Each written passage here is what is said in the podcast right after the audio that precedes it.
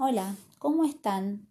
Hoy seguiremos recorriendo y conociendo más eh, acerca de lo que son las distintas variables que intervienen en las conversaciones. Y hoy puntualmente hablaremos de las declaraciones.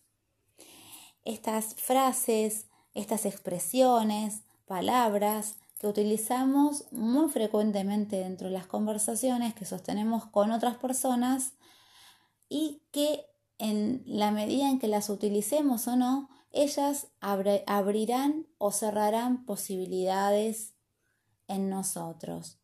Es decir, nos permitirán alcanzar o no en realidad los objetivos que estamos buscando.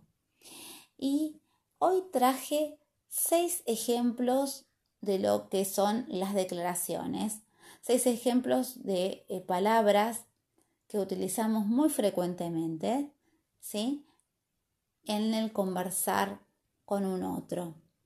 Y les estaremos viendo aquí una por una. La primera de ellas es el sí. El sí como respuesta afirmativa ante una pregunta, ante un pedido, el segundo ejemplo es el no como respuesta negativa que damos a un otro. Entonces, indagarnos internamente preguntándonos en qué medida utilizamos en forma coherente estas dos declaraciones. ¿Decimos sí cuando queremos decir sí? ¿O decimos eh, sí cuando en realidad queremos decir no?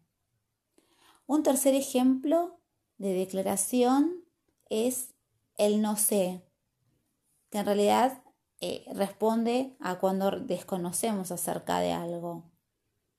¿Nos permitimos decir no sé ante una situación que requiere contestar eso? El cuarto ejemplo es la declaración de gracias en muestra de gratitud y reconocimiento. ¿Qué lugar le damos en nuestras conversaciones, en nuestro día a día, a esta palabra, a esta declaración? La quinta declaración es te amo, que la utilizamos para declarar y mostrar nuestro sentimiento hacia un otro. Nos permitimos utilizar esta palabra todas las veces que queremos o bien hay alguna traba que puede estar presente en nosotros que hace que no la utilicemos todas las veces que lo sentimos. Y el sexto ejemplo y el último es la declaración de perdón, un perdón que puede ir hacia un otro o hacia uno mismo, ¿no? Y con esta declaración también indagarnos, ¿no? Cuestionarnos, reflexionar en qué medida la utilizamos o no. Digamos que todas estas declaraciones que acabamos de dar eh, como ejemplos aquí en este espacio, bueno, son, eh, digamos, muestras de distintas maneras, ¿no? Eh, o ejemplos que tenemos acerca de poder gestionar nuestro futuro y nuestro presente a través del conversar.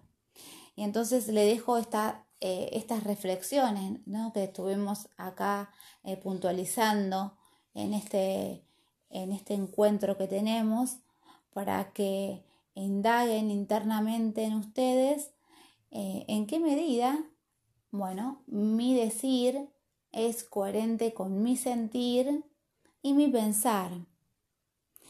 Bueno, nos vemos la próxima y vamos a seguir recorriendo y conociendo aún más acerca de las distintas variables que pertenecen eh, e intervienen en las conversaciones. ¿sí?